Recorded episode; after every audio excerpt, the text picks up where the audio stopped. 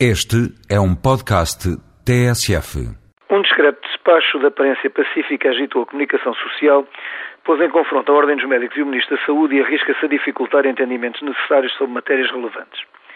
Excetuando o caráter vagamente insultuoso de presumir alguma apropriação do interesse público por parte de médicos com funções de direção, o despacho, ao instruir as administrações hospitalares para que proíbam a acumulação de funções de direção com o setor privado, não parece merecer comentário. De facto, no universo das empresas que hoje imaginamos ser o paradigma de tudo o que existe à face da Terra, o sagrado espírito da concorrência obriga mais que a prestação de trabalho a uma dedicação filial e a uma exclusividade afetiva do tipo casamento monogâmico. Visto nestes termos, o despacho integra-se no politicamente correto, tanto mais que já ninguém hoje acredita que o bom médico é o que tem um grande consultório privado. Todos sabemos que o exercício privado, depois de cumpridos os deveres públicos, é para a maioria uma questão de especialidade, para muitos de necessidade e para alguns o preço a pagar pela liberdade. Acredito mesmo que, se pudessem, os médicos trabalhariam como todas as outras pessoas, aproveitando as horas livres para descansar, ler ou passear. Uma análise mais cuidada do despacho levanta, no entanto, algumas perplexidades. Desde logo, a sua inutilidade. Com efeito, a direção de serviços não é, hoje, um lugar de carreira.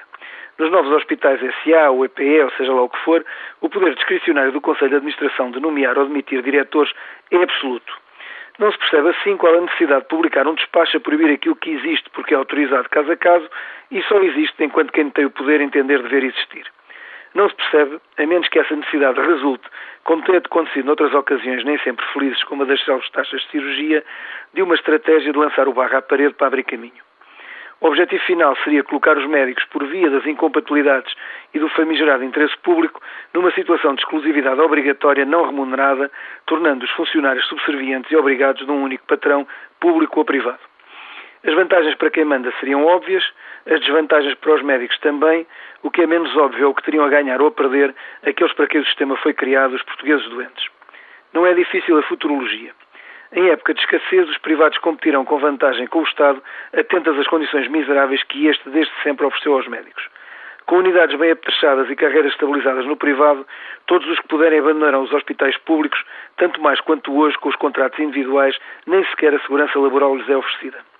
A breve trecho que foi a grande conquista do Portugal democrático, a possibilidade de todos, pobres ou ricos, serem iguais na doença, sendo tratados pelos mesmos médicos na dependência unicamente de critérios técnicos, desaparecerá. Em pouco tempo, como já acontece em tantos países, existirão os médicos e a medicina dos que tiverem dinheiro para pagar e a medicina que será oferecida como esmola a quem não tiver alternativa.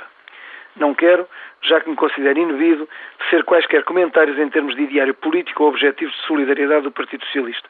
Estritamente como médico, não posso deixar de perceber que o que está em causa é uma profunda divergência ideológica e mesmo cultural. Se dúvida existisse, bastaria recordar a expressão tão reveladora do Sr. Ministro: não se pode servir a dois ambos que aparentemente, com tantos anos a trabalhar na área da saúde, Correia de Campos ainda não percebeu é que, quer seja contratado pelo Estado, pelo privado ou pelos dois ao mesmo tempo, o médico só pode ter um amo para quem trabalha em exclusivo, o doente que em cada momento está na sua frente.